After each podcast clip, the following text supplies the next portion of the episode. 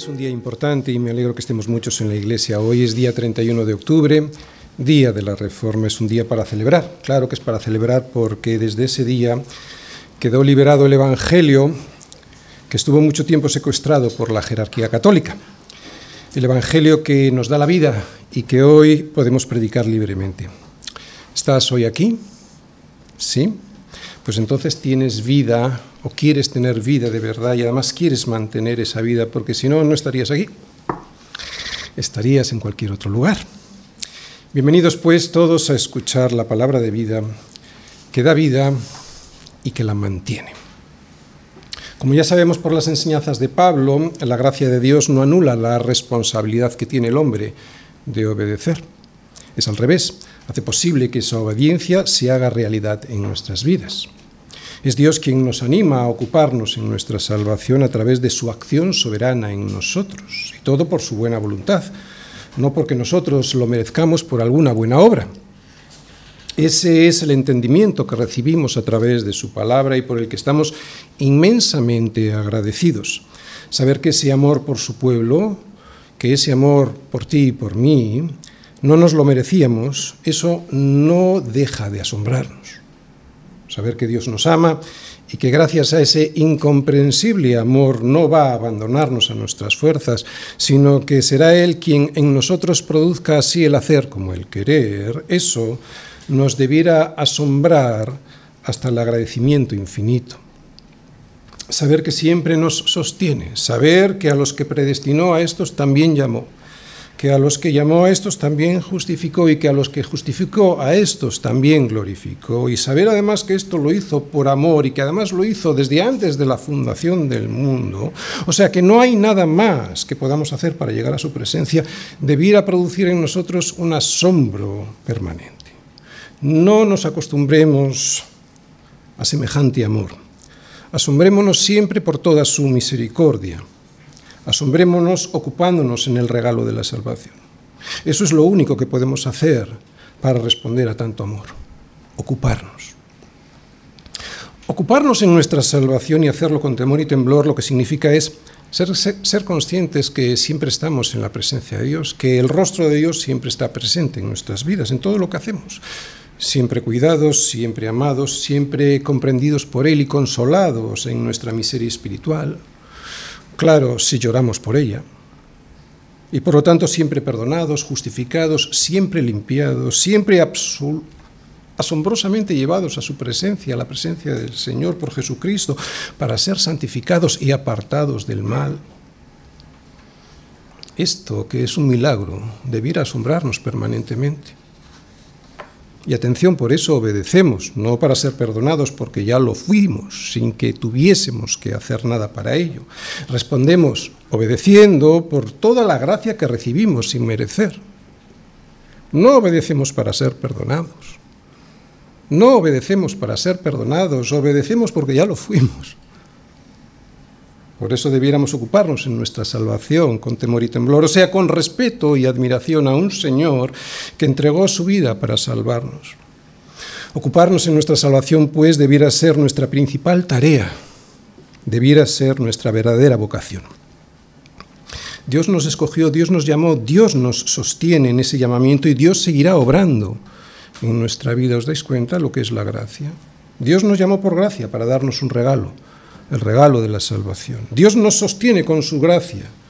¿Para qué? Para que podamos ocuparnos en ese regalo de la salvación. Y Dios seguirá obrando en nosotros para que tengamos no solo las ganas de ocuparnos, sino también para que podamos ser santos. Vamos a recordar cómo ocuparnos en nuestra salvación, versículos del 12 al 13. Nos dice así Pablo, por tanto, amados míos, como siempre habéis obedecido, no como en mi presencia solamente, sino mucho más ahora en mi ausencia, ocupaos en vuestra salvación con temor y temblor, porque Dios es el que en vosotros produce así el querer como el hacer por su buena voluntad. Muy bien, en estos dos versículos Pablo equilibra a la perfección cómo debemos ocuparnos en nuestra salvación, porque muchas veces corremos el peligro de escorarnos hacia una parte o hacia otra. O pensamos que si no trabajamos duro con obras para salvarnos, entonces no contribuimos a nuestra salvación. O pensamos que como ya Dios es quien obra en mí, pues ¿para qué voy a ocuparme en mi salvación? Pero eso no es lo que nos enseña Pablo. Si leéis ahí, lo que nos enseña Pablo es que la salvación es un don y que ese don nos llama a que nos ocupemos en nuestra salvación en todas las áreas de nuestra vida. En el hogar, en el trabajo, en la escuela, en la universidad, con los familiares y con los amigos. Resumiendo, nosotros nos hemos de poner, nosotros nos hemos de poner a trabajar, a trabajar en nuestra salvación, ocupándonos en ella, confiando que va a ser Dios quien estará siempre obrando en nosotros para que podamos cumplir con la santidad que anhelamos, esa santidad que Dios ya ha puesto previamente en nuestros corazones. Es Él quien pone el deseo en mi corazón, es Él quien me da los recursos necesarios para poder llegar hasta el final. pero yo me he de poner a trabajar. Si me quedo tirado en el suelo, si no me pongo a trabajar, de nada me valdrán todos los recursos, todas las fuerzas y todos los ánimos que el Señor pone en mi corazón. Solo ocupándome así en mi salvación será cuando los ánimos y las fuerzas del Señor me llevarán a una santidad sin la cual nadie verá al Señor. Santidad que nos permitirá ser luz al mundo. Versículos 14 y 15. Haced todo sin murmuraciones y contiendas. ¿Para qué? Para que seáis irreprensibles y sencillos, hijos de Dios sin mancha, en medio de una generación maligna y perversa, en medio de la cual resplandecéis como luminares en el mundo. Hace dos domingos, estudiando estos versículos, vimos que los cristianos debemos ser completamente diferentes, que debemos hacer todo sin murmuraciones y sin contiendas. ¿Para qué? para poder ser irreprensibles y sencillos hijos de Dios, sin mancha en medio de un mundo torcido y pervertido. Solo así podremos ser verdaderamente la luz que necesita este mundo porque está en oscuridad. ¿Qué vimos? Vimos que las murmuraciones lo primero que producían era o sea, lo, primero que hacíamos era murmurar contra Dios y esa murmuración lo que producía era una contienda contra Él. ¿no? Primero murmuramos contra Dios porque no le creemos, por eso después contendemos contra Él y con los demás, echándole la culpa de todo lo que nos pasa. Claro, ¿por qué? Porque no me lo merezco. Aunque a veces lo hacemos de manera piadosa.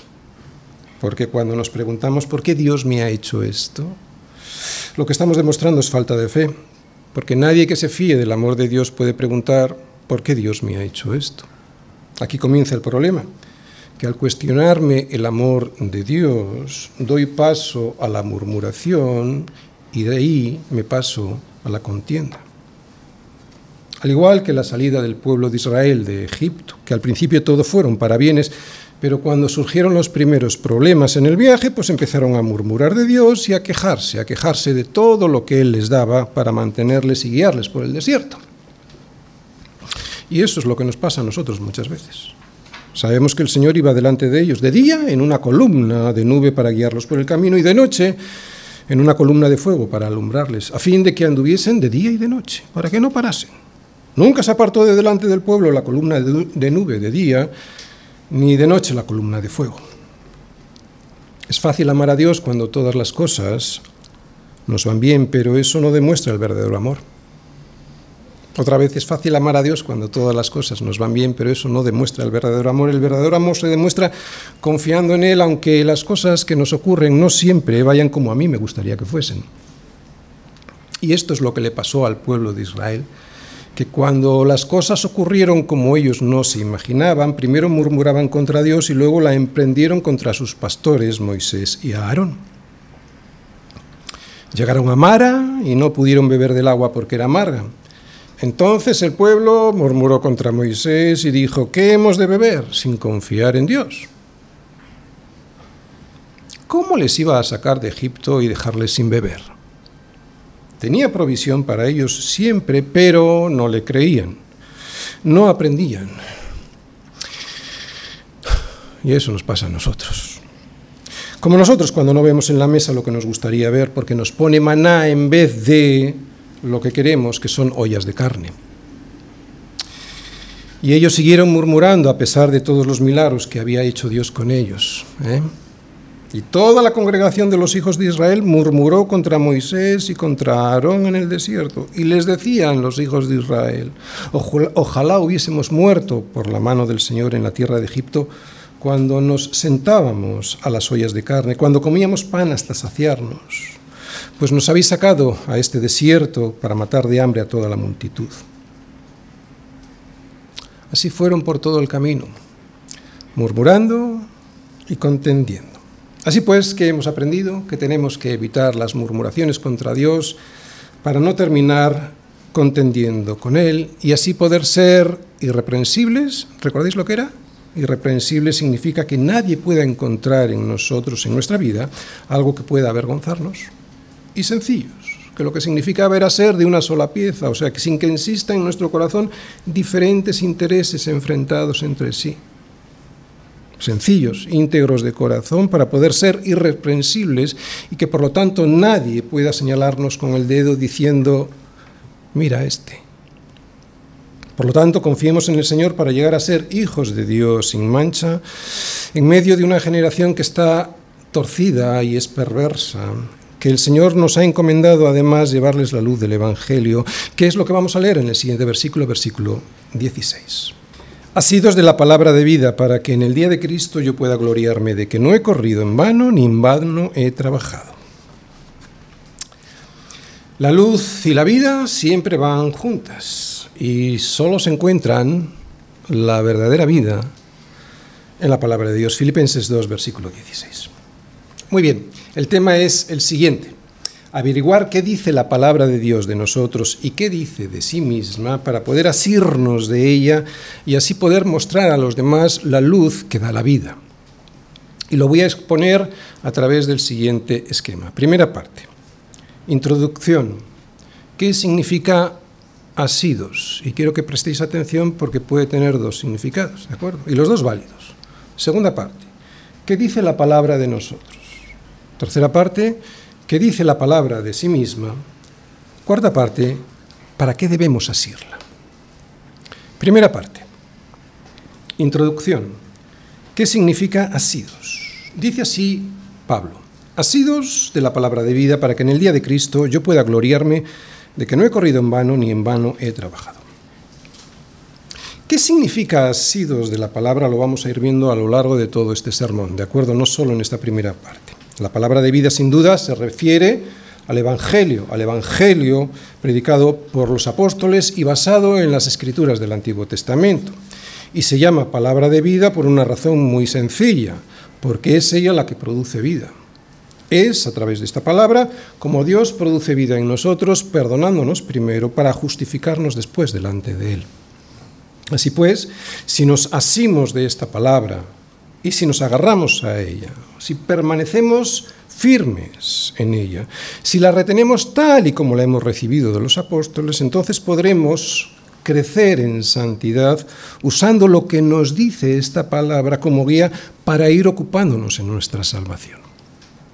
Primero, pues, esta palabra nos da vida, volviéndonos en sí, estábamos idos, ¿eh? y la palabra a través de su Espíritu Santo nos hace volver en sí, ¿eh? Como el Hijo pródigo de Lucas 15, ¿qué hago yo aquí? Para luego mantenernos en la cordura, en la razón, en la verdad de Dios, en medio de un mundo que está ciego.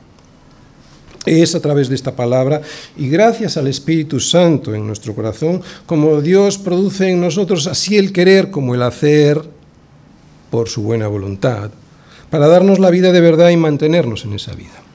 ¿De acuerdo? Esto sin duda es así, es cierto, pero el contexto en el que Pablo ha escrito asidos de la palabra de vida nos lleva más allá, más allá de esta explicación que es cierta. Por eso quiero que leamos los versículos del 14 al 16 para entenderlo mejor. Vamos a ponerlos. Fijaros, haced todo sin... Quiero que veáis el contexto, ¿de acuerdo? Haced todo sin murmuraciones y contiendas, para que seáis irreprensibles y sencillos, hijos de Dios sin mancha, en medio. Aquí está el contexto, en medio de una generación maligna y perversa, en medio de la cual, que dice, resplandecéis como luminares en el mundo. Antes de leer el siguiente, quiero decir lo siguiente.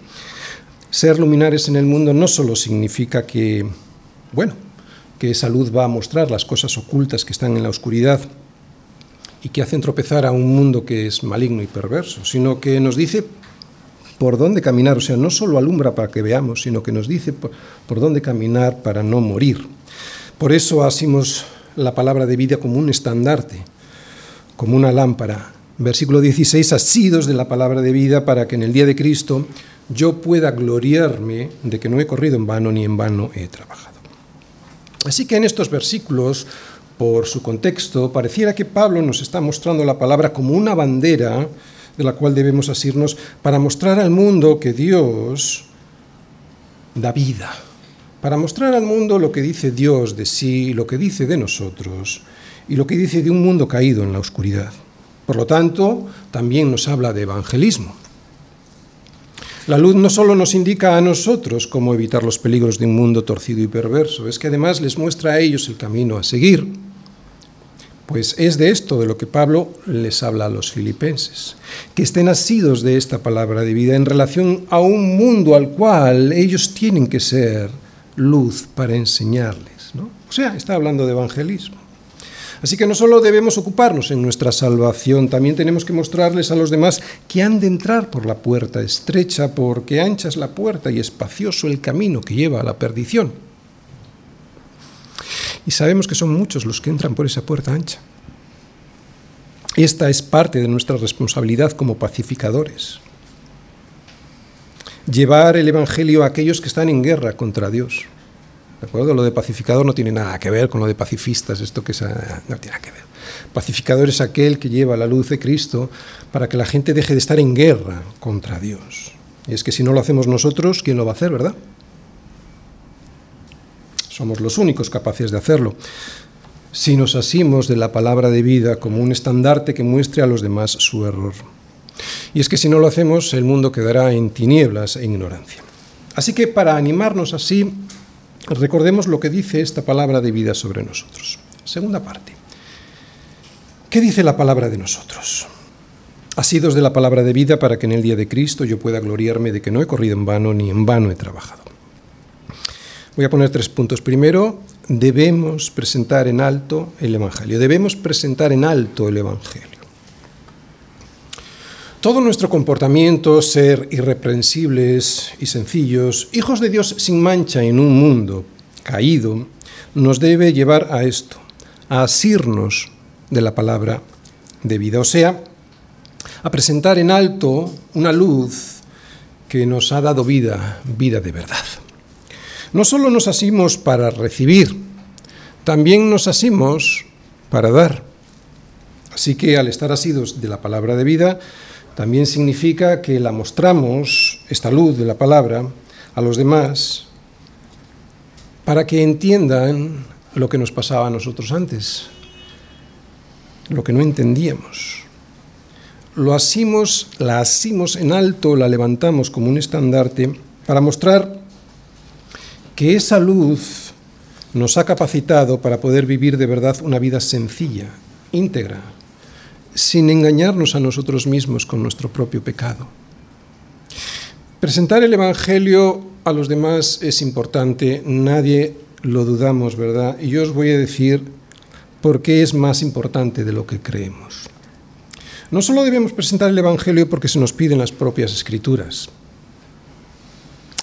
hay algo más es mucho más que eso. Hay muchas personas en el mundo que son buenas, lo pongo entre comillas, y lo vemos a través de su comportamiento, ¿verdad?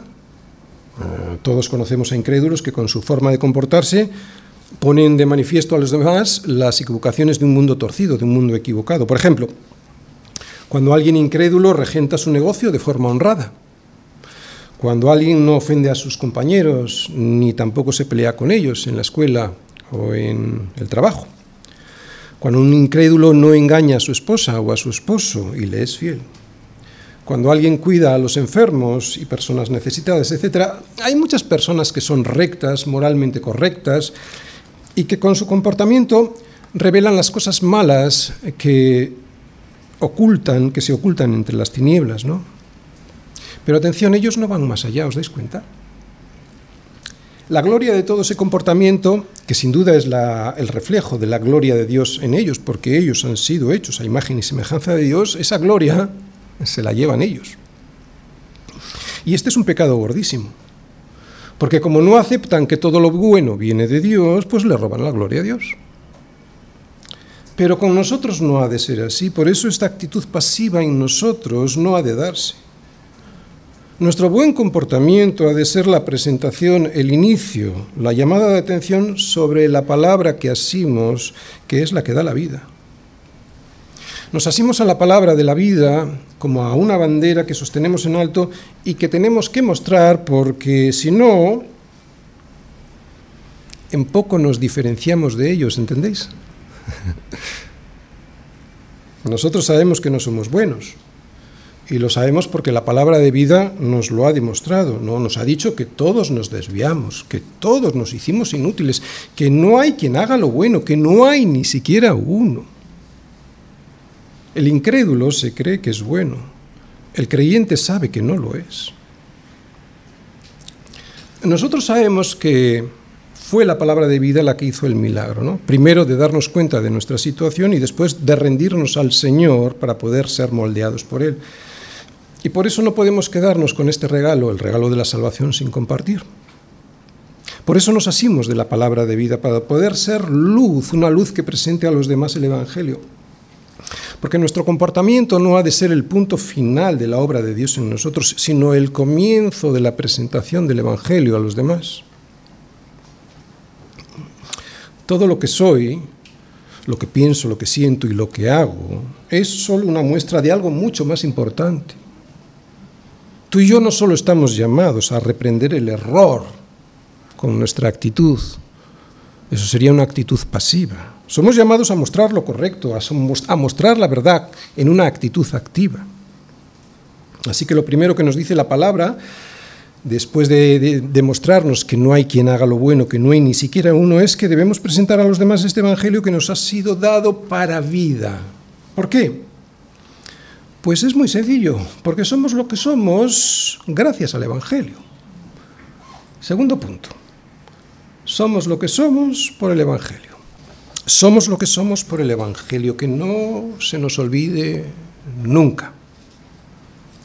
Esto es algo que debe quedar siempre, claro y que en ocasiones no siempre hacemos. Los motivos para no hacerlo, variados, por vergüenza, por desidia, o simplemente, ¿para qué lo vamos a hacer? Si no hay mucho que mostrar, ¿verdad? Pero para que para alguien que de verdad ha sido transformado por la gracia de Dios, para alguien que de verdad ha sido transformado por la gracia de Dios y sin transformación no ha habido gracia, para alguien así el mundo ha de saber que somos lo que somos gracias a la palabra de vida de la que nos asimos. Para el resto del mundo, para aquellos que no se han rendido al señorío de Cristo y de los cuales hay algunos que tienen cosas muy buenas, cosas que admiramos. Para ellos, el comportamiento honroso surge de su propia naturaleza. Es algo que se debe a ellos, es algo que se debe a sus propias justicias. Pero nunca debe ser así para nosotros. Nosotros nunca debemos dar esa impresión. Todo lo que hacemos tú y yo debería, apuntar, debería mostrar la bandera de la que nos asimos, que es el Evangelio. Todo lo que somos, todo lo que no solo lo que hacemos, todo lo que somos, lo que pensamos, lo que sentimos y lo que hacemos, todo debería señalar siempre hacia el Evangelio de Jesucristo como la única explicación de lo que somos. Esa es la interpretación, la única interpretación que todos debieran dar a nuestro comportamiento para que la gloria de Dios sea toda para Él y así nosotros no quedarnos con parte de esa gloria que es suya. Así que sí, Debemos ser irreprensibles y sencillos, hijos de Dios sin mancha en un mundo caído, en una generación que es maligna y perversa en medio de la cual resplandecemos como luminares en el mundo, sí, pero asidos siempre de la palabra de vida, para que no recaiga sobre nosotros una gloria que no es para nosotros. Pero ¿cómo lo hacemos? Por medio de lo que somos. ¿De acuerdo? Qué difícil, ¿verdad? Hijo, no es fácil. ¿Por qué? Porque cuando alguien nos ve debería poder decir, ¿por qué son como son? ¿Cuál es su secreto? Se me antoja ser como ellos. ¿Por qué parecen tan diferentes? ¿Cuál es la explicación de su conducta?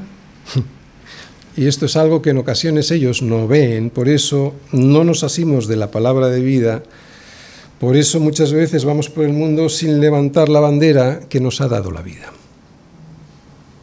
Así que hoy tenemos un reto, conseguir asirnos de una palabra que sabemos que da la vida para que todas las personas que nos vean puedan decir que somos lo que somos a causa del Evangelio.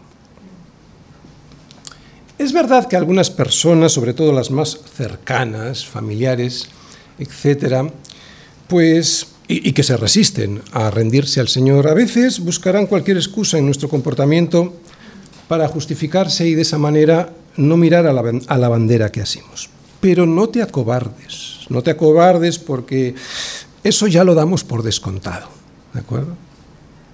Tú mira al frente y si te has caído, levanta la bandera de la que te agarras para que vean que tu comportamiento, incluso el arrepentimiento de aquello que has hecho mal, proviene del Evangelio que te ha dado la vida. Porque ahora tenemos vida.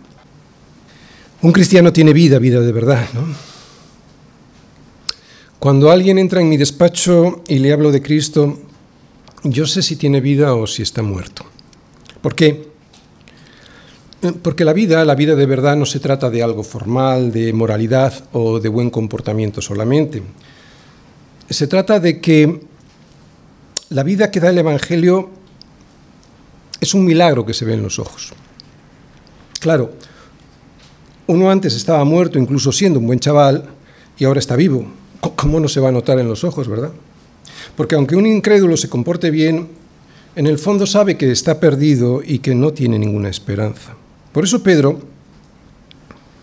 cuando muchos discípulos se volvían atrás y ya no andaban con el Señor, él, el Señor, les preguntó a los doce si ellos también le dejarían. ¿Y qué respondió Pedro? ¿A quién iremos?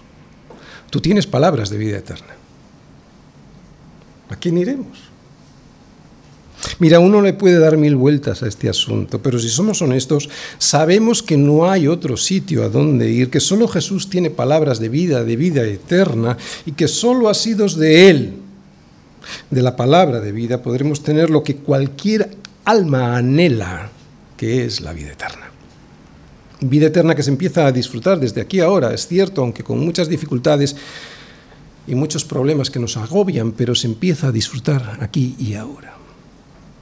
Y un cristiano no es alguien perfecto en el sentido de que esté completo en sí mismo, alguien rígido, alguien que únicamente se guía por normas y leyes. Ese sería un moralista, un legalista, un hipócrita, de hecho, porque no hay nadie que pueda vivir así, no es posible. Nadie es así de perfecto aunque lo intente. Nosotros somos pecadores, pero asidos de la palabra de vida. Un verdadero cristiano está vivo, como vivo está el pámpano, asido a la vid de la palabra que le da la vida. Y eso se ve en unos ojos que se emocionan cuando les hablas de aquel que le ha dado la vida. Por eso está tan interesado esa persona, ese cristiano, ese creyente en esta palabra de vida y por eso no deja de asirse de ella, porque sin ella, sin esta esperanza, se muere. Esto es lo que dice la palabra de vida de nosotros, que antes estábamos muertos y que ahora tenemos vida, que somos lo que somos gracias a ella y por eso debemos asirla para presentar en alto el Evangelio. Pero, ¿qué dice la palabra de sí misma? Tercera parte. Asidos de la palabra de vida para que en el día de Cristo yo pueda gloriarme de que no he corrido en vano ni en vano he trabajado. Lo voy a repetir hasta la saciedad este versículo para que se nos quede grabado. ¿eh? Lo primero que nos dice es que no es filosofía. ¿De acuerdo? Bien, lo primero que nos dice esta palabra es que no es filosofía, mm, es algo más que eso, más que simples palabras. No es charlatanería, no es la invención humana, no es una mera filosofía. ¿Y dónde lo dice? Bueno, sabemos los que hemos leído la escritura que lo dice por toda la Biblia. Allí se nos dice que la palabra no es de este mundo, que es de inspiración divina, que es Dios mismo, Dios mismo hablándole al hombre para poder estar completo, para darle vida. También Pablo mismo nos lo dice. Mirad que nadie os engañe por medio de filosofías, de huecas sutilezas, según las tradiciones de los hombres, conforme a los rudimentos del mundo y no según Cristo, o sea, no según la palabra. ¿Y por qué? ¿Por qué no es una filosofía o unas huecas sutilezas o algo inventado por el hombre? Pues este versículo que yo os he leído, que está en, primera, en, Colosenses 2, versículo 8, en el versículo 9, nos, en el 9 y el 10 nos sigue diciendo Pablo. Pablo nos sigue diciendo, porque en él habita, en la palabra, en Cristo, habita corporalmente toda la plenitud de la deidad, y vosotros estáis completos en él, que es la cabeza de todo principado y potestad. Así pues, solo en esta palabra, que no es filosofía, ni hueca sutileza, ni ninguna tradición de hombre, ni rudimentos del mundo, podemos encontrar la vida. Nosotros lo hemos experimentado. Y el gran peligro que corren algunas iglesias es que dejen de considerar a la palabra como palabra de vida. Por eso algunas terminan predicando simples filosofías, un conjunto de ideas de hombres que mezclan con las palabras para que así interese más a la gente, porque saben que si presentan la espada afilada, a la gente no le va a, no le va a gustar escuchar. Pero ¿qué le vamos a hacer? Solo la espada afilada es la que puede penetrar en el corazón.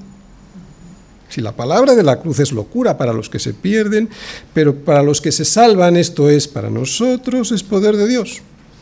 ¿Vale? Primera de Corintios 1.18. Y en el versículo anterior, Pablo nos dice que Cristo le envió a predicar el Evangelio, pero no de cualquier manera, o sea, no con sabiduría de palabras, dice él. ¿Y para qué? Para que no se haga, para que no se haga vana la cruz de Cristo. Lo más sencillo en la iglesia y lo que menos problemas nos traería a todos sería predicar unas cuantas palabras vanas mezcladas con la cruz de Cristo pero al hacerlo así no estaríamos presentando la palabra, la palabra de verdad que da la vida. Es cierto que la palabra también da miedo a aquellos que no se han rendido a Cristo porque está llena de advertencias, pero también está llena de poder para que se arrepientan. Fijaros, porque la palabra de Dios es viva y eficaz, y más cortante que toda espada de dos filos, y penetra hasta partir el alma y el espíritu, las coyunturas y los tuétanos, y discierne los pensamientos y las intenciones del corazón. ¿Has leído alguna novela que te discierna los pensamientos y las intenciones de tu corazón? No existe nada más que la palabra. Por eso tiene poder, por eso está viva. Pero además dice, y no hay cosa creada que no sea manifiesta en su presencia, antes bien, todas las cosas están desnudas y abiertas a los ojos de aquel a quien tenemos que dar cuenta. Otra vez un milagro de la palabra. Esto produce temor. Pero qué bueno que produzca temor, temor del sano. Como cualquiera puede comprobar, la palabra no tiene nada que ver con ideas, con filosofías, con pensamientos humanos, va más allá. No es simple filosofía, está llena de poder, del poder de Dios. Y de este poder dice Pablo que no se avergüenza. No te avergüences tú tampoco, porque no me avergüenzo del Evangelio, porque es poder. Y no dice del hombre, dice de Dios, para salvación a todo aquel que cree.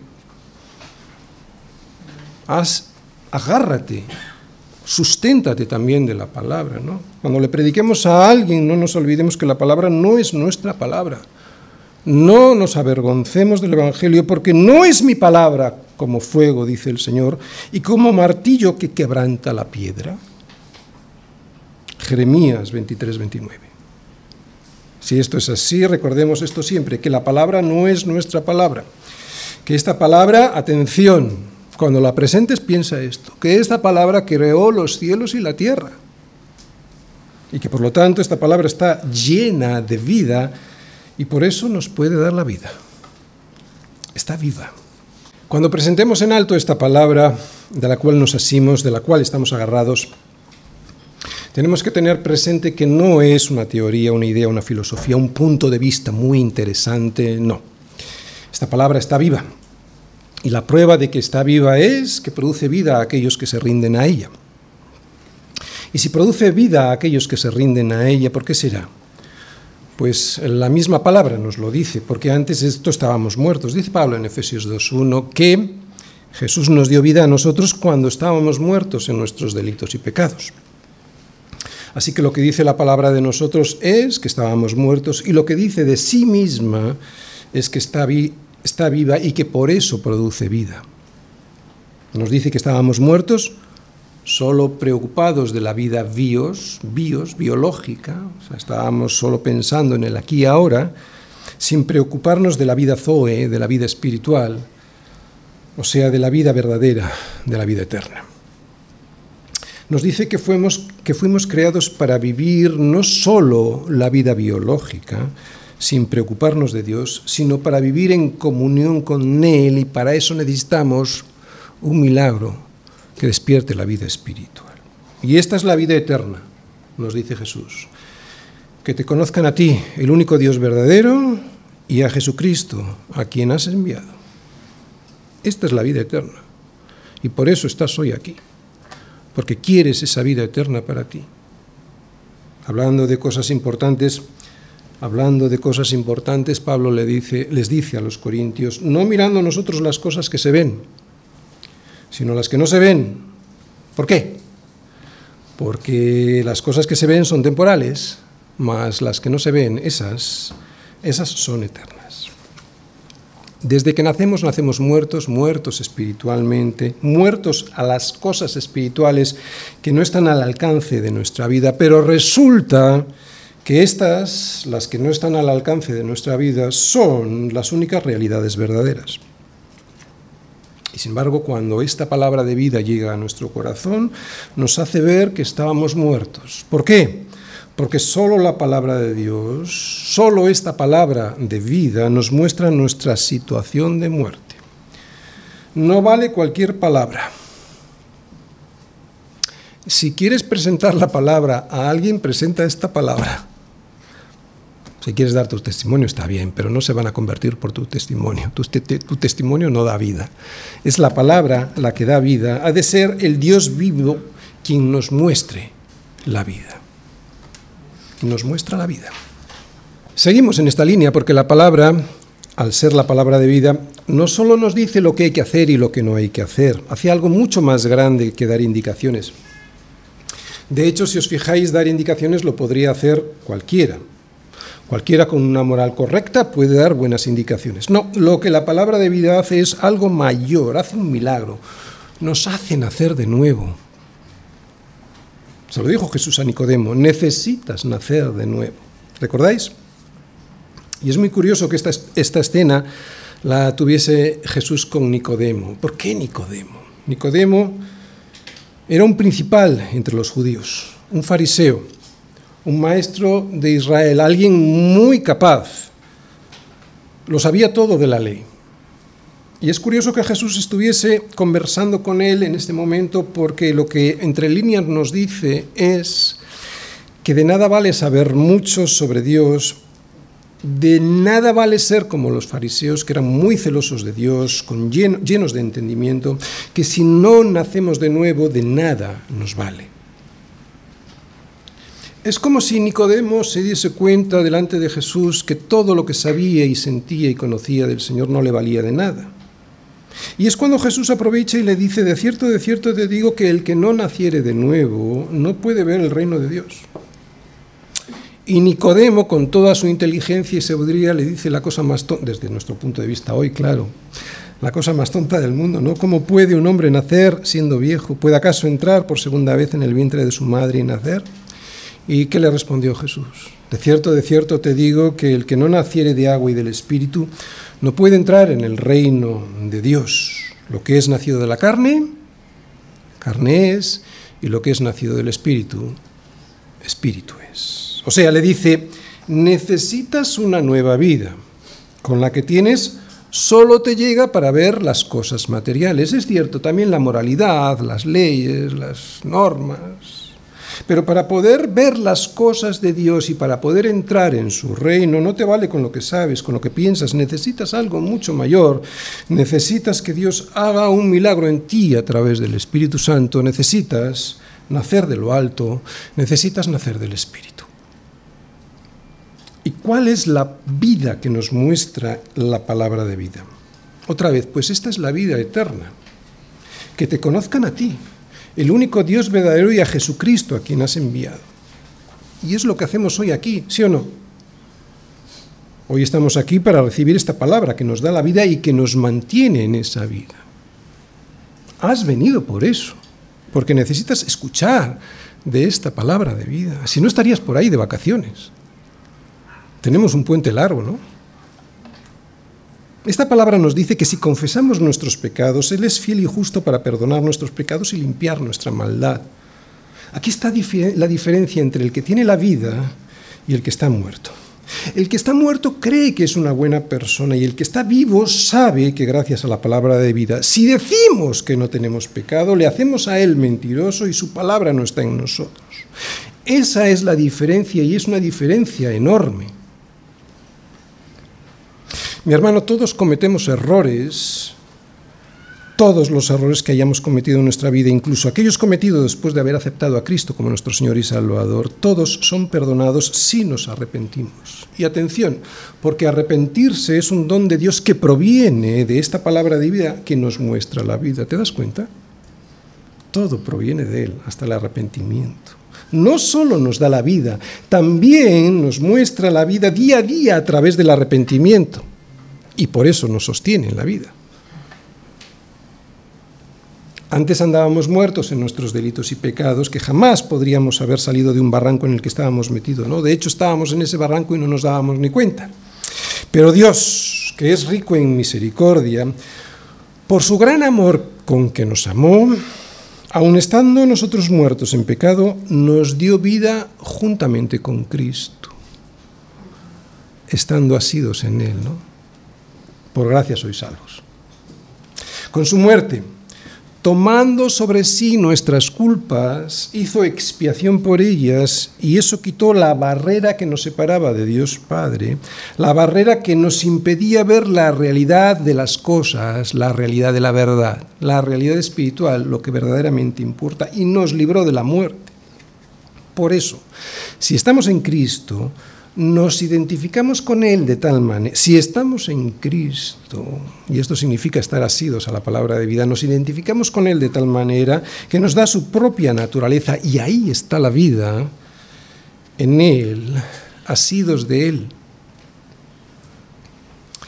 Estamos terminando, voy a intentar hacer un resumen de todo haciéndome una, última pregunta. ¿Para qué?